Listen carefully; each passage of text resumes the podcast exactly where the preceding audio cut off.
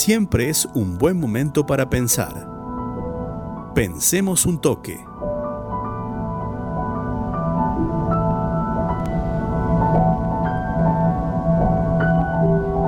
En el Pensemos un toque de este día sábado, eh, vamos a hacernos la siguiente pregunta, Laureano. ¿Vale todo con tal de hacerse del poder? Eh, no, claramente no. Claramente no. No. Bueno, yo creo exactamente lo mismo.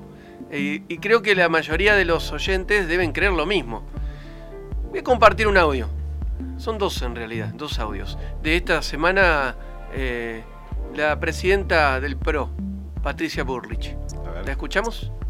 Tiene que hablar a la gente diciendo que estamos en la peor tragedia que podía haberse evitado y que además el presidente tiene que negociar con todos los que hacen vacunas. Hoy habló nada más que de tres, las que ya tenemos.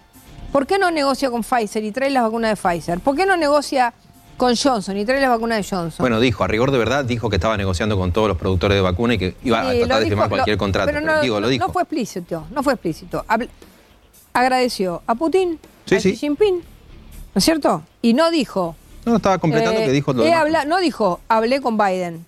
Bullrich, ¿usted No sabe cómo le fue a las gestiones del gobierno de la ciudad de Buenos Aires con los fabricantes de vacunas? No, no le pregunté. ¿No sabe cómo le fue? No. Le fue mal. El gobierno de la ciudad de Buenos Aires sondeó para comprar vacunas para la ciudad de Buenos Aires. ¿Y qué tiene le que fue ver? mal. ¿Qué tiene que ver? No, está en una lógica, yo la entiendo, es la principal líder opositora, está en una lógica en donde toda la culpa es del presidente.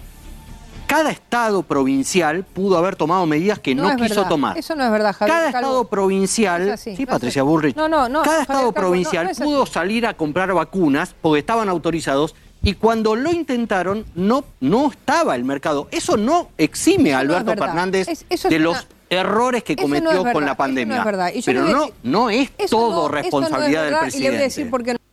Bueno, ¿Qué medio es? El medio es América. Ajá. Eh, O sea, eh, el, ja- el periodista Javier Calvo de la- del, del diario Perfil. he notado eh, ya en, en- en- en algunos medios que ya se animan a repreguntarle a Patricia Burrich. Bueno, justamente, es, es- es lo primero que quería, lo que quería mencionar, ¿no? Es tan evidente cuando uno busca hacer política sin, sin límite, ¿no? Sin ningún límite, ¿no? Que vale todo. Y, y se encuentra enfrente a un periodista que le pregunta, que le repregunta. Eh, es esta oposición la que tenemos, ¿no? Eh, no toda, pero la, la que tiene cámara, esta oposición la que tenemos, y que la verdad que en este momento tan sensible, un momento tan difícil, que no contribuye en nada a esta oposición, eh, que lo que busca, me parece en definitiva, es indignar. Lo único que está buscando Claro. es indignar, no busca eh, soluciones reales. Un audio más, para, para que veamos, para que, que lo ilustra bien, ah, cuando una líder opositora está tratando de sacar una tajada de una tragedia que no era evitable, porque el coronavirus no era evitable, al menos para la Argentina, no era evitable para gran parte del mundo, como dijo al comienzo del otro audio. Escuchamos. Es- es- hace cuatro, cua- 405 días que estamos así. Así, por la 400 cuarentena, el mundo ¿no? está así, días. Bullrich. No, el mundo no está así. El mundo, No, salvo Estados Unidos que fabrica vacunas, salvo Gran Bretaña que fabrica vacunas, salvo China que fabrica vacunas. El mundo está así. No, no es así, no es así. Escuche, El- pero el ¿cómo? mundo- Macron el otro día recién pudo salir a tomar un café después de meses. El- En París. El mundo no es así. En París. El mundo no, no le así. estoy diciendo en Sri Lanka. No en es así. París. No, no es así, Javier Calvo. Pero ¿por qué no hay lo- que- pero por qué no porque hay quiere que- ver lo que pasa en el resto del Hay que mundo? estudiar, hay que estudiar, hay que estudiar, Sin anteojeras. Hay que estudiar hay sin que, hay, anteojeras. hay- hay que estudiar sin anteojeras y sin Bueno. ponerse de un lado. Hay Bueno, enseguida cuando el, el periodista Javier Calvo le repregunta, le dice que está del otro lado. Enseguida, que está del otro lado. Eh, hace política desde el lugar común la presidenta del PRO. Desde la comodidad de estar en la oposición sin medir las consecuencias, sin ningún tipo de miramiento respecto a la situación. En la oposición y sin ningún cargo de gestión. sin ningún cargo de gestión también, eso hay que, hay que remarcarlo, es decir, sin ningún tipo de, de tapujo, decir las cosas que dice, proponer soluciones que no son viables, porque lo hablamos en este programa, la concentración de las vacunas en el mundo, en los países desarrollados, los que producen vacuna, es evidente. Es evidente. Eh, Después podemos criticar el vacunatorio VIP que estuvo mal, podemos criticar un montón de cosas de políticas del gobierno, pero no hay vacunas. Sacan como ejemplo a Chile, que ha vacunado a una mayor parte de su población, pero sin mirar ¿no? Eso de usar los, los porcentajes a mi favor, sin mirar la población que tiene Chile. Es más fácil conseguir vacunas para menor cantidad de gente que para una mayor población, ¿no? Por el abastecimiento, ¿no? Desconociendo Sí. todo este tipo de cosas que son evidentes. Eh,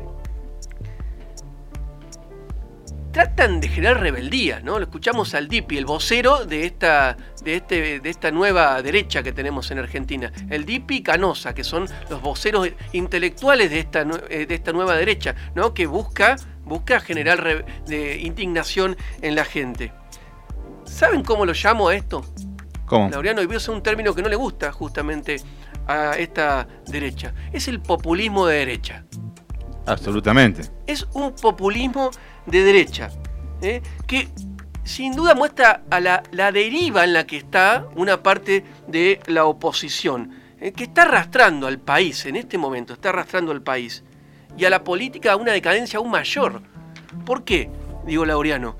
Porque pierde de vista los verdaderos problemas que tiene la Argentina y los argentinos y no propone soluciones que sirvan a las necesidades de la ciudadanía.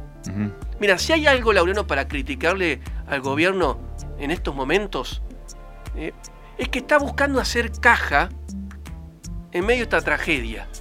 Se conocieron los datos del déficit fiscal del primer cuatrimestre de este año. Alcanzó el 0,2% del PBI, el déficit fiscal.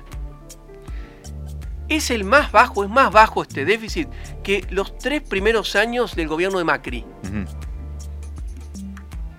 El presupuesto del gobierno nacional no tiene una partida COVID asegurada. Va tomando medidas Sí, sobre la marcha. sobre la marcha y en función de las presiones. No está sabiendo el gobierno aprovechar el boom de las commodities. No lo está sabiendo. No tiene el gobierno un plan de reactivación. No propone ningún salvataje para los sectores en que es generalizado que están sufriendo la crisis económica. Y lo único que hace esta líder opositora y esta oposición es reclamarle al gobierno que consiga 50, 60 millones de dosis de vacuna, cuando no hay en el mundo. ¿Cuáles son las soluciones reales que están proponiendo? Ah, Lo único que están haciendo es enfrentar. Enfrentar para sacar un provecho en el corto plazo. Por eso digo que es un populismo de derecha. Si no estás de acuerdo, estás del otro lado. Proponen soluciones que son inexistentes y no se ocupan de las verdaderas causas de los problemas y de los reales problemas y las necesidades que tiene la Argentina. Ojo con esto, ¿no? Mucho cuidado con esto, me parece. Porque a mí me gusta algo que escribió Sábato alguna vez, el gran escritor argentino. Y que dice, ¿eh? cuando se hace lugar justamente al sentido común, dice lo siguiente, que si fuera por el sentido común, a Galileo le hubieran cortado la cabeza.